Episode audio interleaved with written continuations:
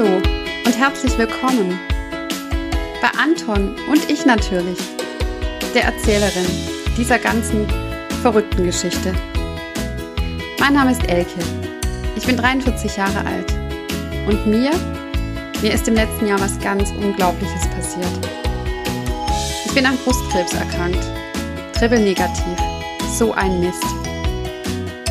Wie es mir in meiner Erkrankung ergangen ist und immer noch ergeht, das erzähle ich euch in diesem Podcast.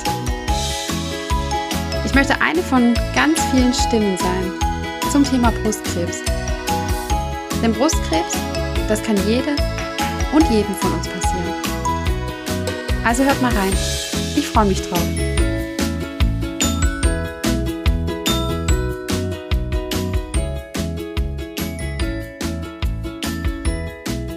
Angelina Jolie. Das ist die erste Person, die mir zum Thema erblich bedingter Brustkrebs einfällt. Als vor einigen Jahren Angelina Jolie mit ihrer Botschaft an die Presse gegangen ist, ich komme aus einer Familie, bei der erblich bedingter Brustkrebs gehäuft vorkommt. Ich habe mich testen lassen und habe einen Gendefekt. Und ich habe mich entschieden, meine Eierstöcke und mein Brustdrüsengewebe prophylaktisch entfernen zu lassen, um mein Risiko an einem erblich bedingten Brustkrebs so gut wie möglich zu reduzieren. Ich finde, das war damals eine große Nummer, wurde auch ganz kontrovers diskutiert. Kann man sowas machen? Einfach vorsorglich sich Organe entfernen zu lassen, auch so die Weiblichkeit vielleicht zu verlieren, um ein Risiko an Brustkrebs zu erkranken, damit zu umgehen? Ja, damals habe ich noch überhaupt nicht gedacht, dass das Thema der Angelina Jolie-Effekt, dass der mal irgendwas mit mir zu tun hat.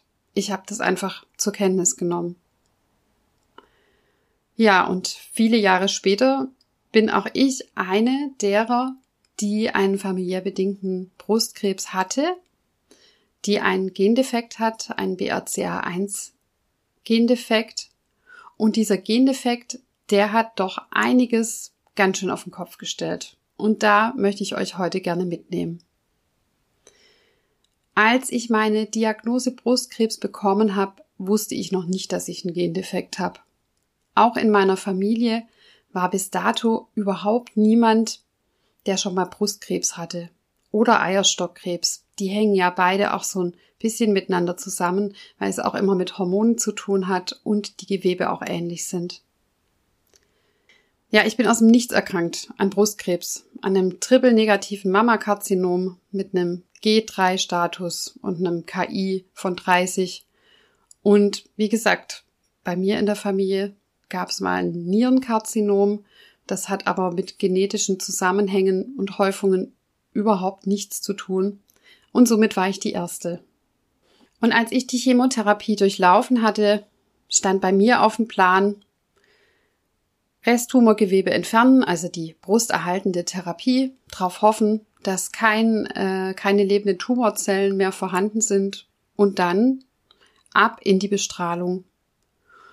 Und dann kam es doch ganz anders. Ich hatte von meinem Brustzentrum dann die Aufforderung erhalten, dass ich mich mal einer genetischen Testung unterziehen soll, weil, warum kommt man jetzt auf mich, wo ich in der Familie doch überhaupt niemand habe, der jemals Brustkrebs hatte? Die, ähm, das Alter von mir war ein Thema. Ich bin jung erkrankt mit 41 Jahren und meine Tumorbeschaffenheit ähm, ist auch ein Hinweis drauf. Ein triple-negatives Mammakarzinom kann oder kann eher als andere Tumorarten auch einen genetischen Zusammenhang haben. Jetzt war ich in einer relativ kleinen Klinik, zwar mit einem Schwerpunkt ähm, Brust, Brustzentrum, aber eben keinem Zentrum für genetischen Brust- und Eierstockkrebs, also einem Schwerpunktzentrum, das sich mit genetischen Zusammenhängen für die Krebserkrankungen auskennt, auseinandersetzt und auch Behandlungsmöglichkeiten hat. Und somit war mein Weg nicht der, eine Abteilung weiter in einer großen Klinik, in der Uniklinik ins genetische äh, in den genetischen Fachbereich, sondern ich bin zu einem niedergelassenen Genetiker gegangen. Was passiert dann da so bei einem Genetiker? Also erstmal gar nicht so viel. Meine Praxis sah auch gar nicht so richtig nach Notfallmedizin aus, sondern sah mehr aus wie ein Bürogebäude mit Bürozimmern, Büroräumen ähm, und der Möglichkeit ähm, einer Blutentnahme. Okay. Also bin ich dahin marschiert und das allererste, was mein Arzt für Genetik mit mir gemacht hat, der hat ein großes weißes Blatt Papier rausgeholt und hat mal meinen Stammbaum aufgemalt. Meine Eltern, meine Großeltern, Geschwister, Tanten, Onkel, Cousinen, Cousins. Und wir sind da mal durchgegangen, bei wem denn eigentlich eine Krebserkrankung aufgetaucht ist. Jetzt kann ich in meiner Familie Nierentumor vorweisen. Den hat mein Bruder vor einigen Jahren gehabt. Nierentumore haben aber überhaupt nichts mit genetischem Zusammenhang zu tun. Und ansonsten war ich wirklich völlig blank. Hatte ich nichts zu bieten. Und dennoch gehört zu einer genetischen Untersuchung, zu dieser Erhebung auch eine Blutentnahme dazu, um dann im Blut einfach nachzuschauen, gibt es irgendwelche genetischen Zusammenhänge. Rein ethisch ist es so, dass man kann natürlich in so einer Blutentnahme alles Mögliche rausfinden an Erkrankungsrisiken. Es geht ja da immer um das Risiko und nicht um das, was dann auch wirklich eintritt. Gut, in meinem Fall, ich bin nicht vorsorglich getestet worden, sondern ich war Betroffene. Aber man kann natürlich da auch rausfinden, ob jemand mal eine Tendenz hat, an Alzheimer zu erkranken oder an anderen Erkrankungen. Das ist ethisch aber sehr gut überwacht. Das heißt, ich bin mit der Fragestellung Brustkrebsgene hingeschickt worden und somit werden auch nur diese Gene erhoben. Das ähm, erfährt man da im Aufklärungsgespräch ganz deutlich. Dann passiert erstmal nichts. Man geht wieder nach Hause und man wartet. So ein Ergebnis ähm, aus so einer genetischen Erhebung dauert circa 14 Tage. Und in diesen Zeiten, in diesen 14 Tagen, habe ich mich mal ein bisschen mehr eingelesen, denn eigentlich war mein Plan ja, ich gehe in die Bestrahlung und dann ist alles wieder tutti und dann berappel ich mich und so eine genetische Disposition, wenn die dann tatsächlich auch sich herausstellt, stellt ja noch mal ein paar andere Fragen, nämlich wie kann und wie möchte ich denn eigentlich mein persönliches Risiko mit einer genetischen Disposition für Brust- und Eierstockkrebs? Wie möchte ich da damit umgehen? Was, was mache ich da? Ich nehme euch jetzt aber erstmal mit auf einen kurzen Exkurs ähm, erblicher Brustkrebs. Was bedeutet das denn eigentlich? Wenn man mal so auf die Zahlen schaut, und die sind, finde ich, schon ganz schön erschreckend, dann spricht man mittlerweile bei Brustkrebs von einer Neuerkrankungsrate von 75.000 Männern und Frauen, hauptsächlich Frauen, aber auch Männern, pro Jahr. Und bei einem Viertel dieser 75.000 Menschen tritt in der Familie vermehrt Brustkrebs auf. Bei nicht allen diesen Familien ist es aber so, dass der Brustkrebs, der zwar gehäuft auftritt, einen genetischen Hintergrund hat. Denn nur fünf bis maximal zehn Prozent aller Frauen und Männer, die an Brustkrebs erkranken, haben auch ein krankheitsauslösendes Gen, das da dafür verantwortlich sein kann. Also man spricht dann vom erblich bedingten Brustkrebs. Die häufigsten sogenannten Brustkrebsgene, die man findet, wenn man von erblich bedingtem Brustkrebs spricht, sind das BRCA1 und BRCA2-Gen. Und die Bezeichnung BRCA steht einfach für Breast Cancer, also Breast Cancer 1 und Breast Cancer 2 Gen. Es gibt aber auch noch weitere Gene, die ähm, im Zuge einer Untersuchung oder einer genetischen Untersuchung von Brustkrebs mit angeschaut werden das sind insgesamt zwölf verschiedene Gene, die da genauer angeguckt werden. Neben den BRCA1 und 2 Brustkrebsgenen, die die häufigsten Brustkrebsgene sind, ähm, werden auch noch andere Gene genauer angeschaut, die im Zusammenhang mit Brustkrebs oder auch Eierstockkrebs stehen. Und da fallen zum Beispiel das PALP2-Gen, das CHECK2-Gen, das ATM, das RAD51C und RAD51D, das BRIP1, TP53, PTN, CDH1, STK11, MSH2 und MSH6. Die werden alle in so einem Befund aus dem Blut erhoben und da wird nachgeschaut, welche genetischen Zusammenhang es denn gibt.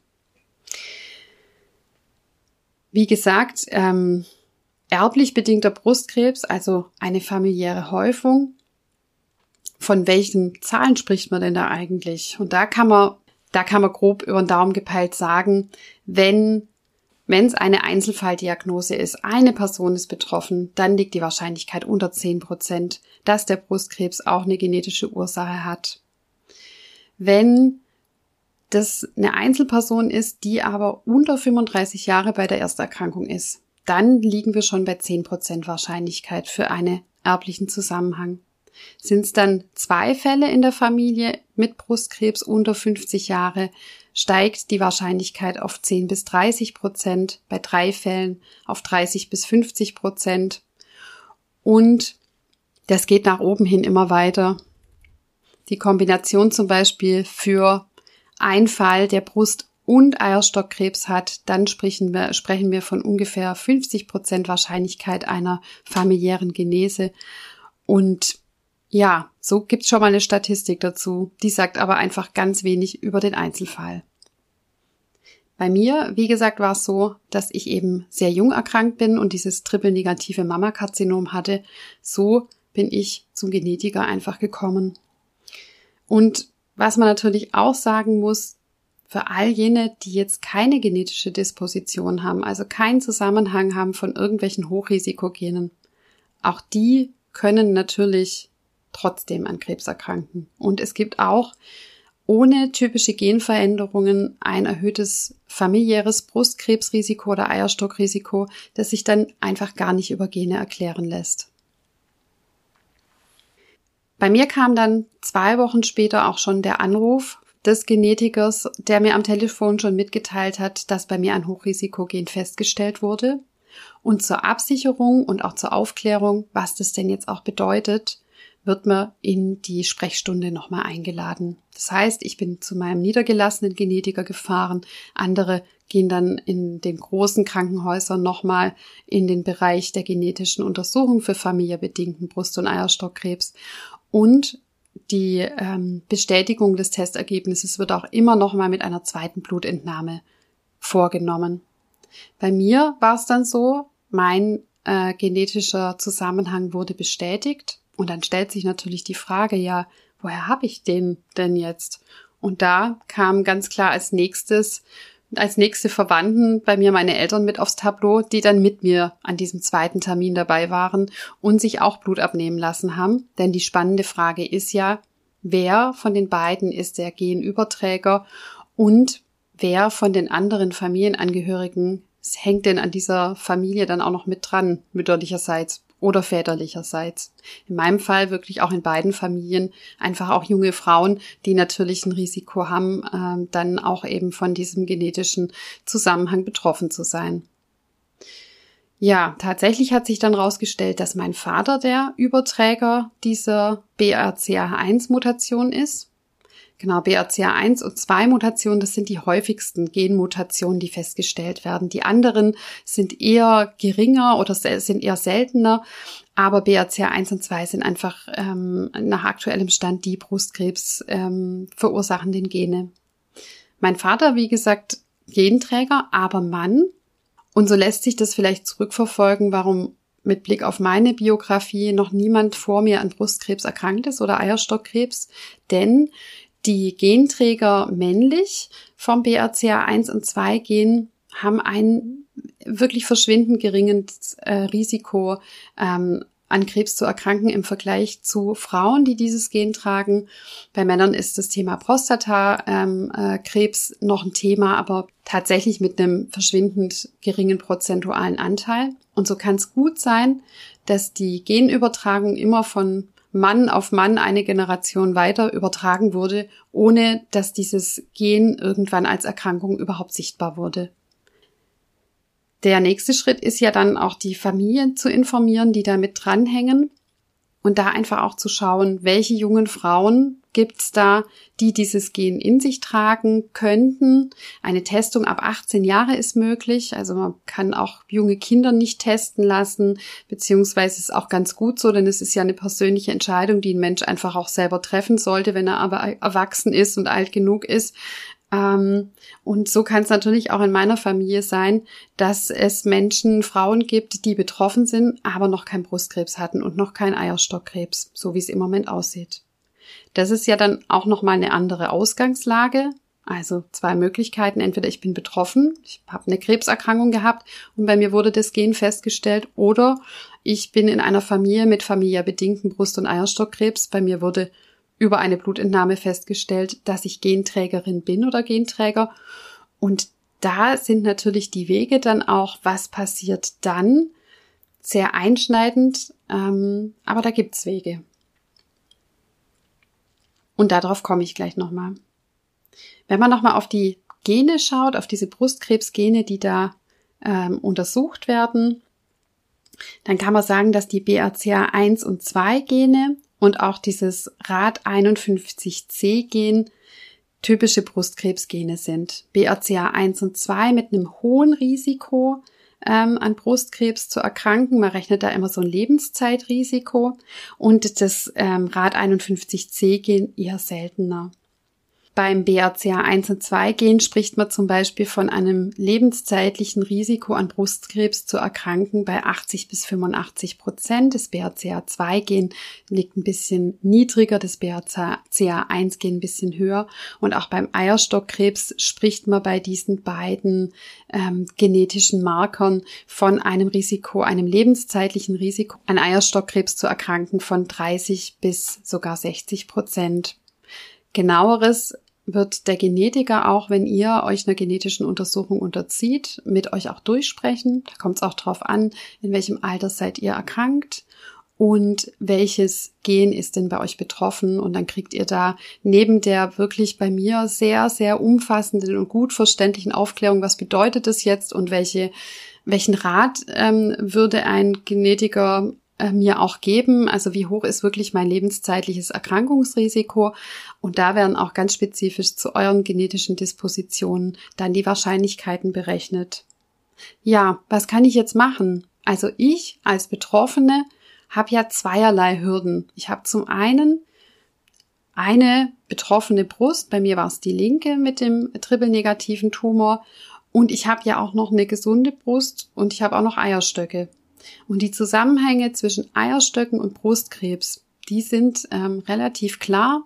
Solange Eierstöcke in der Prämenophase noch Hormone produzieren, ähm, kann auch, können auch hormonabhängige Tumore ähm, entstehen. Und man kann auch in einer manchmal zweiten Runde Erkrankung an Brustkrebs nochmal einen Tumor kriegen, der dann eben nicht mehr nur triple negativ ist, sondern man kann auch manchmal einen hormonsensitiven Tumor entwickeln. Und die Ärzte, die in so ähm, Konsortien für familiär bedingten Brust- und Eierstockkrebs ganz viele Menschen jeden Tag beraten, die eben Genmutationen haben, die raten allesamt an, ähm, sich von den Eierstöcken zu trennen, denn die Entfernung der Eierstöcke reduziert das Brustkrebsrisiko schon mal um 40 Prozent. Da gibt's unterschiedliche Zahlenlagen, aber diese Zahl 40 Prozent wird so ähm, plus minus ähm, formuliert und das ist natürlich schon mal eine ganz große Geschichte, 40-prozentiges reduziertes Risiko auch an äh, Brustkrebs zu erkranken und natürlich die Prophylaxe auch ähm, nicht an Eierstockkrebs zu erkranken. Denn Eierstock oder die ganzen Bauchkrebsarten haben einfach das Pech, dass im Bauchraum sehr viel Platz ist und die zu Anfang oft auch keine Probleme, ähm, keine klinischen körperlichen Schmerzen, Probleme hervorrufen, weil die so unspezifisch sind in ihren Symptomen. Und oftmals ist es so, dass wenn Eierstockkrebs diagnostiziert wird, dass dann einfach oft schon andere Organe im Bauchraum betroffen sind. Daher, da man da nicht jeden Tag reingucken kann und die auch nicht so gut zu untersuchen sind, wie es jetzt über eine Mammographie oder so nur eine Brust ist oder ein MRT, und eben auch die Hormonproduktion durch die Eierstöcke weiterhin gepusht wird, empfehlen ähm, die Konsortien die Entfernung der Eierstöcke relativ schnell auch, kommt ja immer aufs Erkrankungsalter auch an, nach der Familienplanung. Das zweite, was man machen kann, ist eben eine Mastektomie, das heißt die Entfernung des Brustdrüsengewebes. Das Brustdrüsengewebe kann bei guten Ärzten sehr gut entfernt werden, sehr umfassend. Es wird nie 100 Prozent entfernt werden können, denn Brustdrüsengewebe ist einfach auch am Rand der Brust, im Übergang Richtung Schlüsselbein, äh, am Narbengewebe entlang. Aber die Entfernung ähm, des Brustdrüsengewebes ist auch für viele Frauen eine Entscheidung, die das Hochrisikogen in sich tragen. Es ähm, reduziert bei uns Betroffenen schon mal an Krebs betroffenen Brustkrebspatientinnen das Risiko natürlich nicht zu 100 Prozent, denn wir bangen ja immer alle, ob sich irgendwelche ähm, Fremdmetastasen im Körper angesiedelt haben, die nach einer gewissen Zeit vielleicht doch noch mal einen Wachstumsschub bekommen und dann die gefürchteten Metastasen in Knochen, Lunge, Leber oder auch im Gehirn hervorrufen. Aber mit der Mastektomie an der gesunden Brust ähm, reduzieren wir natürlich unser Risiko, einen Rückfall zu bekommen in der Brust auch. Ja, was mache ich jetzt, wenn ich ähm, die Mitteilung vom Genetiker bekomme, dass ich Trägerin eines Brustkrebsgens bin? Tatsächlich ist es so, dass das Risiko an Brustkrebs zu erkranken auf ein Lebenszeitrisiko berechnet wird und auch auf ein altersspezifisches Risiko. Man kriegt also sehr viele Unterlagen, wo ähm, Tabellen drinne sind. Frauen mit Hochrisikogenen kann man aber generell sagen, erkranken an Brustkrebs etwa 20 Jahre früher als Frauen ohne das Risiko. Und sie haben ein lebenslanges Risiko von 50 bis 80 Prozent an Brustkrebs zu erkranken, je nach dem spezifischen Gendefekt, den sie eben haben. Und auch das Erkrankungsrisiko der Gegenseitenbrust, also nach einer Brustkrebserkrankung, dass die Gegenseite betroffen ist, im Laufe eines Lebens liegt bei 60 Prozent. Das Risiko für Eierstockkrebs liegt bei 10 bis 40 Prozent, denn hormonell gehören Brust- und Eierstockkrebs einfach zusammen. Ja, wie geht's dann weiter? Auch da geht die Schere auseinander. Es gibt die Frauen und auch Männer, die schon an Brustkrebs erkrankt sind und dann erst den äh, genetischen Befund bekommen, dass sie ein Hochrisikogen in sich tragen. Und es gibt natürlich auch diejenigen, die aus einer Brustkrebs- oder Eierstockkrebsfamilie kommen, bei denen dann, wenn die Mutter erkrankt ist, die Schwester erkrankt ist, auch die Oma erkrankt war, mal ein Gentest gemacht wird und die somit ähm, ihren Gendefekt erfahren, bevor sie selbst betroffen sind. Da ist die Mastektomie, also die Brustamputation, das zwar radikalste, aber auch das sicherste Mittel, ähm, um einfach ähm, das Risiko so minimal wie möglich zu halten, äh, jemals an Brustkrebs zu erkranken und auch bei denen, um das Eierstockkrebsrisiko zu minimieren, beziehungsweise damit die Hormone, die in den Eierstöcken gebildet werden, kein erhöhtes und noch erhöhtes Risiko für Brustkrebs äh, mit sich tragen, wird auch empfohlen, die beiden Eierstöcke zu entfernen, um das 40. Lebensjahr, sagt man immer so, ähm, oder nach Abschluss der Familienplanung. Das ist ein radikaler Eingriff und ich finde den auch, den darf man auch kontrovers diskutieren. Man spricht da von sehr jungen Frauen und von Frauen, das fängt bei Mitte 20 an, ähm, also ab 18 kann man den Gentest machen lassen, bis ähm, Anfang 40. Ähm, und da ist natürlich auch das Thema Weiblichkeit, das Thema Kinderplanung, das Thema ja Körper, einfach auch unversehrter Körper schon nochmal was ganz anderes. Aber die vorsorgliche Brustamputation ähm, minimiert das Risiko, mehr als 95 Prozent jemals zu erkranken. Und ich glaube einfach auch, wenn man da an diese jungen Frauen denkt, die in der Familie auch wahrscheinlich schon viel Leid erfahren haben, dass sie enge Familienangehörige erlebt haben, die erkrankt sind, die vielleicht auch verstorben sind. Ja, das äh, ist eine Riesenentscheidung. Alternativ steht diesen Frauen, ähm, bei denen der Gendefekt diagnostiziert wurde, die aus Brustkrebsfamilien kommen, eine sehr enge, frühe ähm, und gute Früherkennung natürlich zu, bei der einfach ähm, die Brust, das Brustdrüsengewebe ähm, regelmäßig untersucht wird über Mammographie oder auch über ein MRT. Also da ist es immer gut, sich auch nochmal zu erkundigen. Ab einem Alter von 25, sagt man da, ähm, kann man mit diesem Früherkennungsprogramm beginnen. Das schützt natürlich nicht davor, ähm, zu erkranken, aber da damit versucht man eben relativ früh, wenn etwas ist, den Tumor, die Tumore zu erkennen und dann einfach auch gut behandeln zu können. Denn man weiß, wenn Brustkrebs im Frühstadium entdeckt wird, dann liegen die Heilungschancen bei 85 Prozent. Bei Eierstockkrebs gibt es leider aktuell noch keine Früherkennungsprogramme, mit denen Eierstockkrebs äh, sicher früh und rechtzeitig entdeckt und diagnostiziert werden kann, um dann eben auch eine kurative Heilung und Behandlung einfach auch mit auf dem Schirm zu haben. Das ist einfach das Tückische am Eierstockkrebs. Bei Frauen, die betroffen sind, die also eine Krebsdiagnose hatten und bei denen der Gendefekt dann im Zuge dieser Krebsbehandlung festgestellt wurde, denen bleibt natürlich ein bisschen weniger. Das heißt, ähm, die kommen auch in eine intensivierte Begleitung und Nachsorge.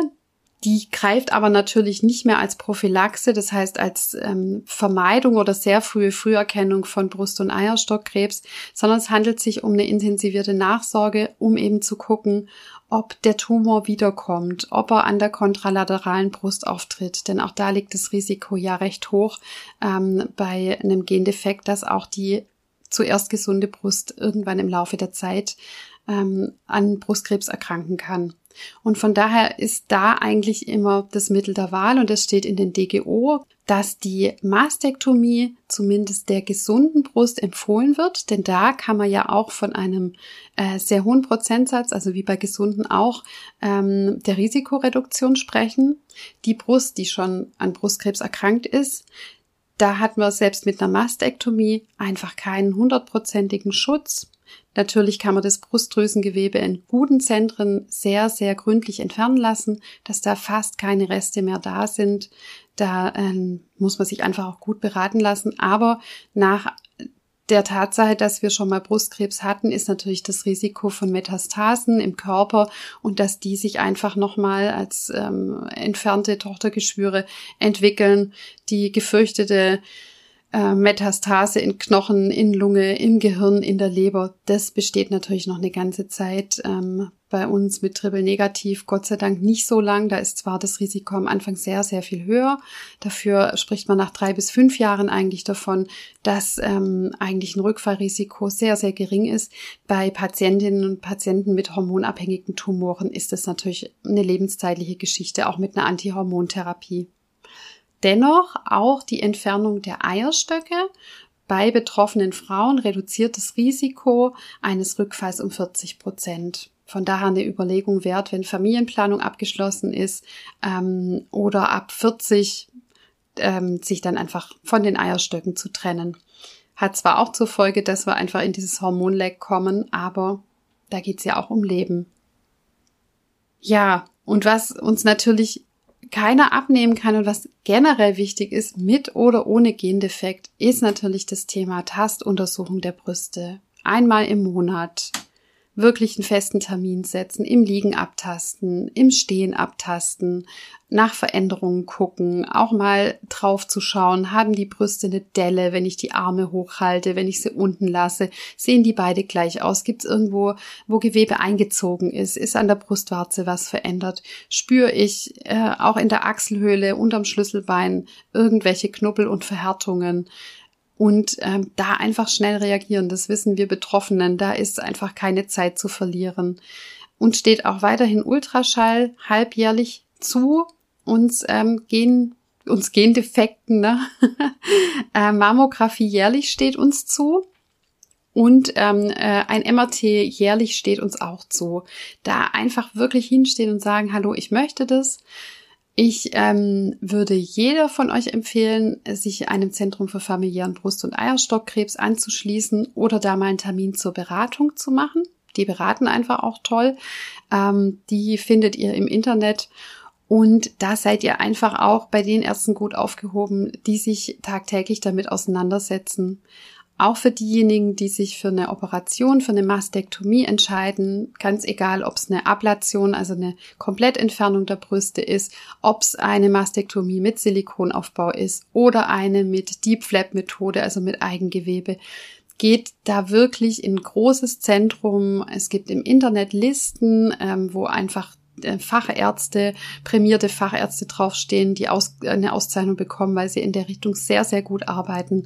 Erkundigt euch in Foren, auf Facebook, auf Instagram, ähm, erkundigt euch in Fachzeitschriften wie Mama Mia und ähm, guckt einfach, dass ihr da, und das finde ich ganz arg wichtig, ja, wir haben da einen medizinischen Anspruch und es geht da um gesund werden, gesund bleiben oder so gut wie möglich gesund Erhaltung. Es geht aber auch immer um Ästhetik. Also ich finde, ähm, da dürfen wir uns einfach auch was wert sein und nicht nur sagen, ja super, jetzt habe ich immerhin überlebt oder ich habe mein Risiko reduziert, da äh, nehme ich es jetzt, wie es kommt, sondern ich finde, das ist einfach ein Körperteil, das genauso wertvoll ist wie Hände, wie eine Nase, wie das Gesicht, wie was weiß ich, die Füße, die Arme, die Knie. Wenn ich da ein Problem habe, dann suche ich mir auch einen Facharzt, der guckt, dass ähm, das alles wieder gut wird. Und ich finde, wir dürfen da auch stolz sein und zu uns stehen und einfach sagen, ich hätte gerne eine maximal risikoreduzierende OP, aber ich möchte einfach gern, dass ich danach auch eine Brust habe, die nach was aussieht. Und ähm, da ist häufig natürlich auch ähm, eine gewisse Art von, von Schnelligkeit und von jetzt muss ich es entscheiden und auch dann was tun. In meinem Fall war die Zeit extrem knapp, weil man eigentlich nach der Chemotherapie äh, maximal sechs bis acht Wochen wartet, bevor man mit der Bestrahlung beginnt oder eben die Mastektomie macht, um dem Tumor, der vielleicht noch irgendwo da schlummert, einfach keine Chance eines Wachstums zu geben. Aber man darf sich dennoch auch in zwei Kliniken vorstellen, man darf sich eine Zweitmeinung einholen und ähm, ja, ich kenne auch einige Frauen, die sagen, ich habe mich erstmal von meiner Brust komplett getrennt und dann mit einem Wiederaufbau angefangen. Ich kenne andere Frauen, die sagen, ich habe erstmal mich für Silikon entschieden, um da einfach schnell eine Lösung zu kriegen und werde mich langfristig aber für Eigengewebe entscheiden. Also hört da in euch rein und ähm, sucht euch da einfach die richtige Klinik, die sowohl medizinisch fachlich einfach die Entscheidung mit euch diskutieren kann, die für euch am risikoärmsten ist aber auch die Entscheidung, die für euch und eure Lebensphase passt und die zum anderen wirklich auch ästhetisch schöne Ergebnisse hinbekommt. Und das heißt eben nicht nur leider ähm, wieder eine neue Brustform äh, mit Silikon oder mit Eigengewebe, sondern auch bei einer Ablation ist es so, dass auch ein gut verheilendes Narbengewebe, schön gesetzte Narben, die auch nicht noch wulstig und dick und hässlich sind, auch das ähm, das darf, dürfen wir einfach auch verlangen. Das ist mir echt eine Herzensangelegenheit zu sagen, wir sind trotzdem noch Frau und wir wollen trotzdem auch ähm, mit unserem Körper einfach uns auch wohlfühlen, auch uns gegenüber sagen, Mensch, ähm, äh, nach allen Narben, die ich so mit mir rumtrage, da bin ich auf jede einzelne stolz, aber ich habe auch noch einen Anspruch an Ästhetik. Also wir müssen uns in der Richtung nicht aufgeben und ähm, äh, das heißt, ja, sind Sie doch froh, dass Sie überlebt haben. Ja, sind wir alle, auf jeden Fall. Aber Ästhetik spielt eben auch eine Rolle. Und ja, von daher war es jetzt heute viel Info. Ich hoffe, es war dennoch einigermaßen verständlich und informativ für euch. Ich wünsche euch alles, alles Gute und ähm, immer optimistisch bleiben. Ne? Alles Liebe, eure Elke. Tschüss.